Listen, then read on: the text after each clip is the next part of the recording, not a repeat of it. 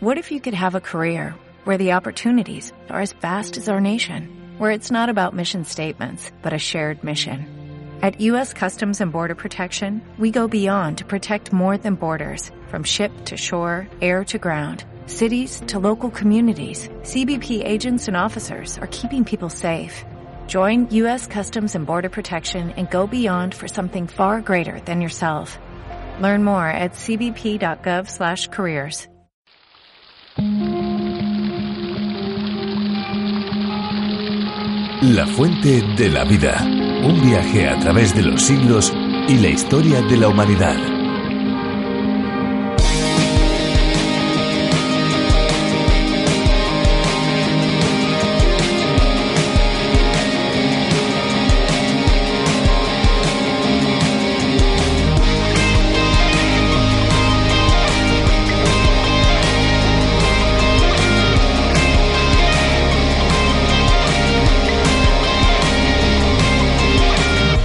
La Fontana di Trevi en Italia es la fuente más famosa del mundo. Esta era popular, pero se terminó de convertir en un icono con la famosa escena de Fellini en la película La Dolce Vita. La fuente danzante o Dancing Fountain en Dubái ha sido considerada como la más larga del mundo. Gracias a los chorros de agua que lanza acompañados de un espectáculo multicolor, se ha convertido en toda una obra de ingeniería.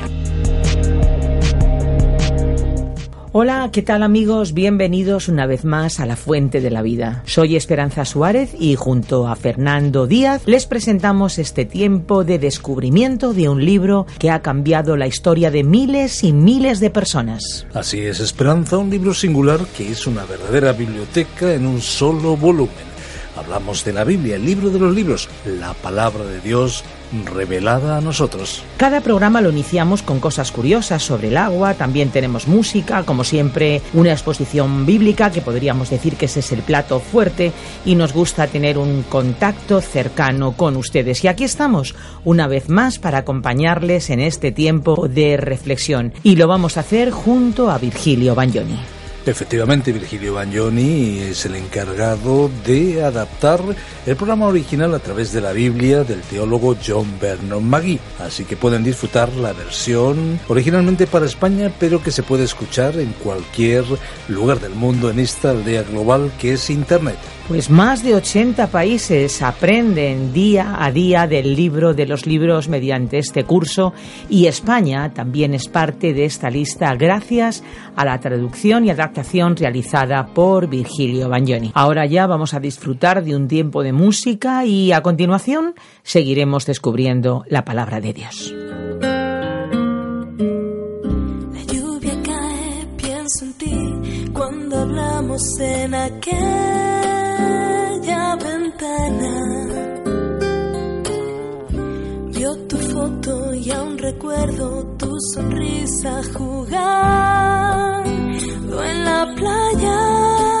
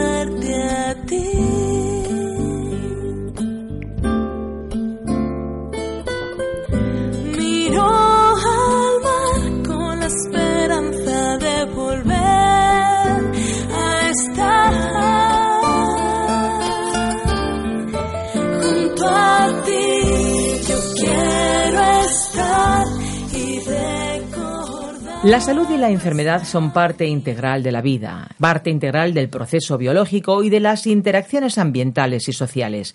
Si bien es cierto que en la actualidad se han erradicado muchas enfermedades, están también apareciendo otras tantas que en muchos casos tienen a científicos y expertos bien atareados buscando posibles soluciones. ¿Se imaginan lo que puede significar para una persona estar enferma durante más de 12 años y de la noche a la mañana quedar completamente sana? La enfermedad no es otra cosa que una alteración o una desarmonización de un sistema a cualquier nivel. Volvamos, Esperanza, si te parece, al ejemplo que planteabas. Esa persona que ha estado enferma por más de 12 años ha visitado ya los mejores especialistas, ha tomado los más modernos medicamentos, no tiene solución posible y de la noche a la mañana queda completamente sana. Supongo que un sinfín de emociones y preguntas tienen que venir a la mente de esa persona. ¿No crees, Esperanza? Desde luego, claro que sí. Pues fíjate que en el relato de hoy nos vamos a encontrar precisamente con una mujer que había permanecido por 12 años completamente enferma. Una mujer que lo había intentado todo. Vamos a hacer una paradita en este tren radiofónico en el capítulo 5 del Evangelio de Marcos y nos vamos allí a encontrar con esta mujer. Nosotros después eh, volveremos. La fuente de la vida. Hoy estudiaremos el Evangelio de Marcos capítulo 5. En nuestro estudio llegamos hoy a uno de los capítulos más importantes de este Evangelio. En cierto sentido ya sé que cada capítulo es el más importante cuando uno lo está estudiando, pero este es particularmente significativo, porque el Evangelio de Marcos se caracteriza por la acción. Hay más milagros en esta obra que en ningún otro Evangelio, y en este capítulo se relatan tres milagros sobresalientes. Solo pudieron ser realizados por la mano del Omnipotente. Es por ello que creo que este es un capítulo notable. En este capítulo diré algo sobre la posesión demoníaca. Ya lo había prometido en varias ocasiones cuando estudiábamos el Evangelio de Mateo, y al comenzar este nuevo Evangelio de Marcos dije que oportunamente diríamos algo más detallado al respecto, y este es el momento de hacerlo. Leamos el versículo 1. Y llegaron al otro lado del mar, a la tierra de los Gadarenos. Nuestro Señor había enseñado en el otro lado del mar, habiendo pronunciado varias parábolas. Estaba cansado y entonces había cruzado el mar. Los Gadarenos eran los habitantes de Gadara, y esta era la tierra que había sido entregada a una de las doce tribus de Israel, la tribu de Gad, en el lado oriental del río Jordán. Recordemos que Gad había elegido el lado equivocado del Jordán. Ellos fueron los que se habían quedado en esa parte oriental y en este momento de su historia les encontramos dedicados al negocio de los cerdos. Es que cuando uno comienza a apartarse de Dios, sencillamente continúa alejándose de Él. Leamos el versículo 2. Y cuando él salió de la barca, enseguida vino a su encuentro de entre los sepulcros un hombre con un espíritu inmundo. Era, como dice, un hombre, un ser humano.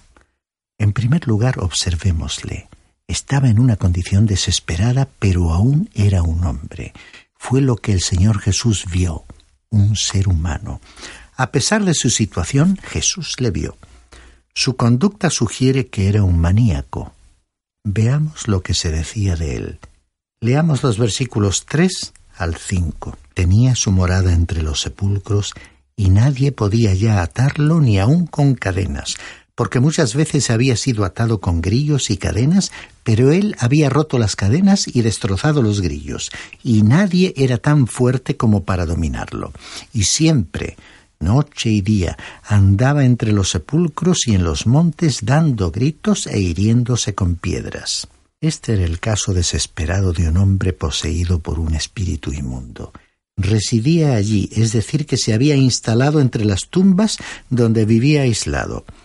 Las tumbas eran consideradas lugares inmundos. Allí se encontraban los muertos cuyos cadáveres yacían a veces a la intemperie. Ya no disfrutaba más de la convivencia en la sociedad normal, sino que vivía entre los muertos. Según el Evangelio de Mateo, otro hombre en su misma condición se encontraba con él, pero los evangelistas Marcos y Lucas se concentraron en este hombre, de lo cual deducimos que el otro hombre no le acompañaba habitualmente, así que prácticamente vivía solo. Se nos dice que tenía poderes sobrehumanos, de manera que no podían sujetarle ni atarle. Simplemente el hecho de que un hombre demostrase poseer un poder sobrenatural no probaba que Dios se lo había concedido. Este caso constituye un ejemplo típico. Era un ser salvaje, así que nadie había sido capaz de encerrarle. Su estado era miserable. Estaba sufriendo de muchas lesiones que se había infligido él mismo. Era una criatura en una condición patética y digno de compasión, y en el plano humano era un caso sin esperanza. Era incapaz de expresarse y sólo podía gritar. ¡Qué espantosa condición! Y todo ello debido a una posesión demoníaca. Continuamos leyendo los versículos 6 al 8. Cuando vio a Jesús de lejos, corrió y se postró delante de él y gritando a gran voz dijo, ¿Qué tengo yo que ver contigo, Jesús, Hijo del Dios Altísimo? Te imploro por Dios que no me atormentes, porque Jesús le decía, Sal del hombre, espíritu inmundo. Fue el hombre el que se postró para adorarle, no el demonio. Le tenía miedo a Jesús, podríamos decir que sufría de esquizofrenia espiritual, de tener una personalidad dividida. Algunas veces era el hombre el que hablaba y otras el demonio. En la exclamación suya del versículo siete, en realidad es como si hubiera dicho ¿Qué tenemos en común tú y yo? Veamos la conversación del versículo nueve. Y Jesús le preguntó ¿Cómo te llamas? Y él le dijo Me llamo Legión, porque somos muchos. La respuesta de aquel hombre fue desconcertante, pero no era un error gramatical. Dijo, Mi nombre es, indicando que estaba tratando de hablar. Pero entonces los demonios asumieron el control y dijeron, Somos muchos. El relato continúa en los versículos 10 al 13. Entonces le rogaba con insistencia que no los enviara fuera de la tierra y había allí una gran piara de cerdos paciendo junto al monte, y los demonios le rogaron diciendo, Envíanos a los cerdos para que entremos en ellos. Y él les dio permiso. Y saliendo los espíritus inmundos entraron en los cerdos, y la piara, unos dos mil, se precipitó por un despeñadero al mar y en el mar se ahogaron. Aquí se nos presenta un suceso tremendo. Los demonios hicieron un pedido muy peculiar, preferían ir a parar a los cerdos que al abismo. Antes de continuar diremos algo sobre la posesión demoníaca. Primero, no solo el Evangelio de Marcos, pero toda la Biblia ofrece testimonios muy definidos sobre la realidad de los demonios. Por parte de aquellos que aceptan la autoridad de las Sagradas Escrituras, debe haber una aceptación de la realidad de la existencia de los demonios. Segundo, los demonios fueron especialmente evidentes durante la vida y actividades de Jesús, pero por supuesto no estuvieron restringidos a ese período. Por cierto, justamente en nuestra época vemos nuevamente un resurgimiento y manifestaciones del demonismo. Y al respecto podrían citarse muchas ilustraciones de la vida real. Tercero, por alguna extraña razón, procuran habitar en la humanidad y buscan manifestar su naturaleza mala a través de seres humanos. Son extremadamente inquietos. Esta descripción que encontramos en el libro de Lucas capítulo 11 versículo 24 es clara. Dice así, Cuando el espíritu inmundo sale del hombre, pasa por lugares áridos buscando descanso, y al no hallarlo dice, volveré a mi casa de donde salí. ¿Acaso no es esta la característica de todo el mal, incluso de los malvados? Aquí podemos ver la inquietud y el desasosiego de buscar cómo expresarse, característica de la naturaleza maligna. Los espíritus buenos nunca procuran tomar posesión de los seres humanos. El Espíritu Santo es la única excepción y Él solamente habita en los creyentes. Pero tan verdaderamente como Él mora en los creyentes, así también los demonios pueden poseer a los que no son salvos. Los demonios no pueden poseer a los salvos. En la primera carta de Juan capítulo 4, versículo 4, se nos dice que el que está en nosotros, es decir, el Espíritu Santo, es mayor que el que está en el mundo, es decir, Satanás. En consecuencia, queda claro que un hijo de Dios no puede ser poseído por el demonio. Cuarto, en este incidente los demonios preferían ir a una gran piara de cerdos antes que al abismo. Es interesante observar este detalle. Quinto, estos seres deberían ser llamados demonios y no diablos. Solamente hay un diablo, y estos son llamados espíritus impuros por causa de su naturaleza. Sexto, las sagradas escrituras no nos explican su origen. Todo lo que pudiéramos decir sería muy especulativo. Séptimo, parecen existir en gran cantidad. Octavo, los demonios están bajo el control de Satanás. Dije que no especularía, pero aquí lo intento. En mi opinión, cuando Satanás cayó en el pecado en los cielos, hubo ángeles que le siguieron. Habiendo dicho esto, ya no aventuro más opiniones. Noveno. Su propósito es la perdición, la ruina, la destrucción del ser humano. Ellos ciertamente trabajan en el programa de Satanás. Décimo. Hay ejemplos actuales de posesión demoníaca. Tenemos adoración a Satanás no muy lejos de nuestros barrios y hay incluso un buen número de personas de alto nivel intelectual y de todos los niveles implicadas en dicha adoración. Ellos dicen haberlo encontrado y yo les doy la razón. A propósito, creo que Satanás está preparado para ofrecer una cierta realidad a aquellos que le adoran. Pero hay una pregunta sumamente importante. ¿Con qué clase de realidad se encuentran? Un décimo. El Señor Jesucristo tiene poder sobre los demonios. Esa es la gran lección que tenemos que aprender.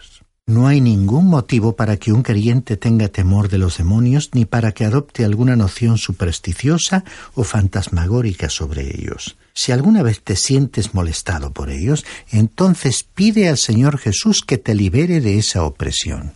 Ellos han sido expulsados en su nombre. Y recuerda que vivir temiéndoles en la actualidad sería tener falta de fe en el Señor Jesús. Si tú crees que ellos pueden de alguna manera controlarte o poseerte o dirigirte, entonces necesitas ser aconsejado por los líderes espirituales de tu iglesia. Pero no olvides esta verdad. El Señor Jesús tiene poder sobre ellos. Y en nuestro pasaje, si lees los versículos que hemos omitido, verás la sorprendente reacción de la gente de Gadara que vino a Jesús para rogarle que se fuese de esa región. Parece que les convenía tener a sus cerdos que tenerle a él. Pensando en nuestro tiempo, esa sería una cuestión para provocar un examen de conciencia porque hay muchísimas personas que prefieren tener otras cosas, algunas de ellas de un valor equivalente al de los cerdos, antes que tener a Cristo. El milagro siguiente estuvo estrechamente relacionado con el milagro de la resurrección de la hija de Jairo. Leamos los versículos 21 al 28. Cuando Jesús pasó otra vez en la barca al otro lado, se reunió una gran multitud alrededor de él, y él se quedó junto al mar. Y vino uno de los oficiales de la sinagoga, llamado Jairo, y al verle se postró a sus pies, y le rogaba con insistencia, diciendo mi hijita está al borde de la muerte. Te ruego que vengas y pongas las manos sobre ella para que sane y viva. Jesús fue con él, y una gran multitud le seguía y le oprimía, y una mujer que había tenido flujo de sangre por doce años, y había sufrido mucho a manos de muchos médicos, y había gastado todo lo que tenía sin provecho alguno, sino por el contrario, había empeorado, cuando oyó hablar de Jesús, se llegó a él por detrás entre la multitud y tocó su manto, porque decía, si tan solo toco sus ropas, sanaré. Entonces Jesús había regresado nuevamente a su tierra. Al considerar el relato de este incidente, resulta interesante compararlo con el relato de Lucas, que era médico y que dijo que aquella mujer no había podido ser sanada. Marcos dijo que había sufrido mucho con los médicos y que había gastado todo lo que tenía. Continuemos nuestra lectura en los versículos 29 al 31. Al instante la fuente de su sangre se secó y sintió en su cuerpo que estaba curada de su aflicción. Y enseguida Jesús, dándose cuenta de que había salido poder de él, volviéndose entre la gente, dijo, ¿Quién ha tocado mi ropa? Y sus discípulos le dijeron, ¿Ves que la multitud te oprime y dices, ¿quién me ha tocado? Los discípulos pensaron que aquella era una pregunta muy extraña, ya que la multitud le estaba oprimiendo pero solamente una persona le había tocado con fe para recibir la sanidad. La situación sigue siendo la misma en nuestro tiempo. Muchas personas andan por todas partes utilizando libremente el nombre de Jesús, expresando opiniones diversas acerca de él. Y la gente piensa que seguramente le conocen. Sin duda le conocen, pero figurativamente hablando, es como si hubieran tocado a Jesús de la misma manera que aquella multitud de nuestro relato, pero no le han tocado como aquella mujer le tocó, porque ella le tocó con una actitud de fe para ser sanada por él. Dicen los versículos 32 al 34. Pero él miraba a su alrededor para ver a la mujer que le había tocado. Entonces la mujer, temerosa y temblando, dándose cuenta de lo que le había sucedido, vino y se postró delante de él y le dijo toda la verdad. Y Jesús le dijo, Hija, tu fe te ha sanado, vete en paz y queda sana de tu aflicción. La enferma había permanecido en aquella condición durante doce años. ¿Has pensado que aquella niña habría tenido unos doce años de edad cuando se manifestó su enfermedad? Habían transcurrido después doce años de sufrimiento que ahora habían llegado a su fin así como la luz irrumpe en medio de la oscuridad, la oscuridad de la muerte. Y el padre que había llegado, Jairo, el oficial de la sinagoga, al ver a Jesús conversando con la mujer, seguramente se habrá impacientado y quizás pensó ¿Cómo es que no se da prisa? ¿No sabe que mi hija pequeña está tan enferma que morirá a menos que él se apresure y venga a verla? Jesús intencionalmente no se movió sanó a aquella mujer y mientras continuaba hablando con ella, llegó alguien con un mensaje. Leamos los versículos 35 al 40.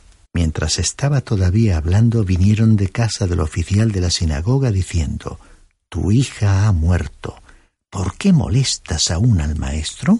Pero Jesús, oyendo lo que se hablaba, dijo al oficial de la sinagoga, No temas, cree solamente y no permitió que nadie fuera con él sino solo Pedro, Jacobo y Juan, el hermano de Jacobo.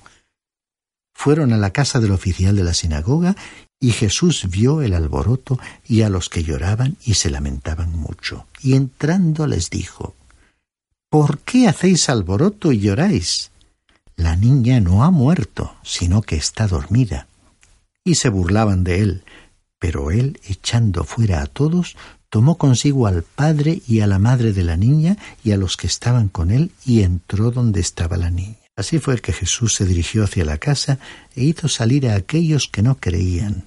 Entonces nos dice el relato en el versículo 41. Tomando a la niña por la mano, le dijo, Talita cumi, que traducido significa niña, a ti te digo, levántate. La frase talita kumi era una expresión en arameo que la niña pudo entender, era su idioma nativo. Mirando a la totalidad del ministerio de Jesús, encontraremos que así como aquí resucitó a una niña, también resucitó a un joven muerto en el vigor de su juventud, que era hijo de una viuda del pueblo de Naín, y a un hombre que había muerto en la madurez de su vida, llamado Lázaro. Les resucitó a todos de la misma manera, hablándoles. Es como si aquella niña, en cierto modo, representase a todos aquellos niños que han partido antes de llegar a la edad en que pueden ser considerados responsables. En aquella ocasión, con ternura, Jesús le había dicho, Niña, a ti te digo, levántate. Sé que en este momento me estarán escuchando muchos padres que habrán perdido a hijos pequeños. Algunos amigos míos han pasado por esa experiencia tan dolorosa. Al hablar con tales personas siempre he tratado de hacerles sentir la realidad de que aunque esos niños han permanecido ya varios años en la presencia del Señor, algún día Él volverá para despertarles y pronunciar ante cada uno de ellos nuevamente aquellas palabras. A ti te digo, levántate. Y así como vosotros, padres, habéis dejado sus restos en una tumba, les veréis levantarse, resucitar, porque el espíritu de cada uno se unirá con un cuerpo hermoso, glorificado, y todos tendrán en ese día futuro otra vez a sus pequeños. Y todos nosotros, a nuestros seres queridos creyentes que han partido. El triunfo de la resurrección de Cristo será entonces la victoria de todos aquellos que son suyos, y será además una nueva manifestación de su poder. Leamos el final del relato de aquel gran milagro en los versículos 42 y 43. Al instante la niña se levantó y comenzó a caminar, pues tenía doce años, y al momento se quedaron completamente atónitos. Entonces les dio órdenes estrictas de que nadie se enterara de esto y dijo que le dieran de comer a la niña. Después del milagro Jesús les dio la sugerencia práctica porque si un niño ha estado durmiendo y es despertado con una nueva vida, ¿qué querría hacer en primer lugar? Pues comer. Así que Jesús les dijo que le trajesen a la niña algo para comer. En mi opinión, estos fueron los tres grandes milagros que demuestran la realidad del gran mensaje del Evangelio según Marcos. Jesús ha sido presentado como el siervo de Dios actuando en el poder de Dios.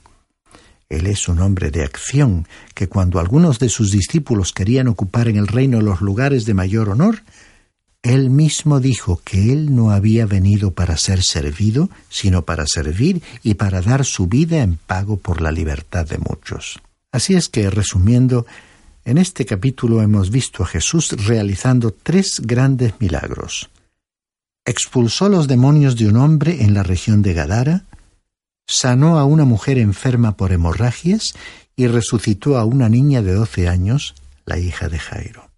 Al terminar, recuerdo nuevamente a aquella mujer enferma, en su debilidad, abriéndose paso trabajosamente entre la multitud, impulsada por su fe, tratando de llegar hasta Jesús para tocarle, con la certeza de que sería sanada de su enfermedad.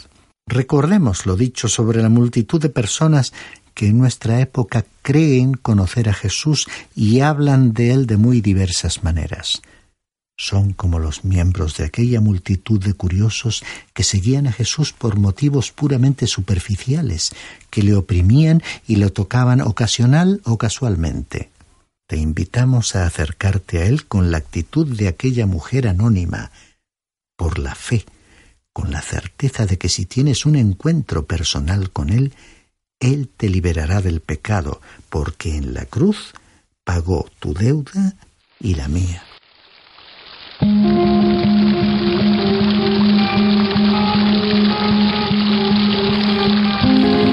Hasta aquí la exposición de hoy. Les recordamos amigos que siempre que ustedes lo deseen pueden pedirnos el bosquejo y las notas del libro en el que estamos meditando o pueden también hacernos llegar sus preguntas e inquietudes. Lo pueden hacer a nuestra dirección electrónica o bien a nuestro teléfono info arroba radiocadenadevida.com es el correo electrónico al cual dirigirse y el teléfono es el 91 422 0524.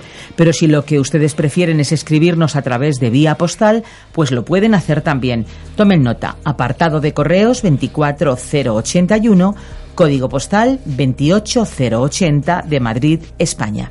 Hemos de decir también que si desea volver a escuchar este espacio o alguno de los anteriores, pueden hacerlo en www.lafuentedelavida.com. Nosotros ya nos vamos amigos, muchas gracias por habernos permitido entrar hasta donde ustedes se encuentran, muchas gracias por acompañarnos una vez más en esta auténtica aventura radiofónica. Les esperamos en nuestro próximo espacio y no olvide, no olvide que hay una fuente de agua viva que nunca se agota. Beba de ella.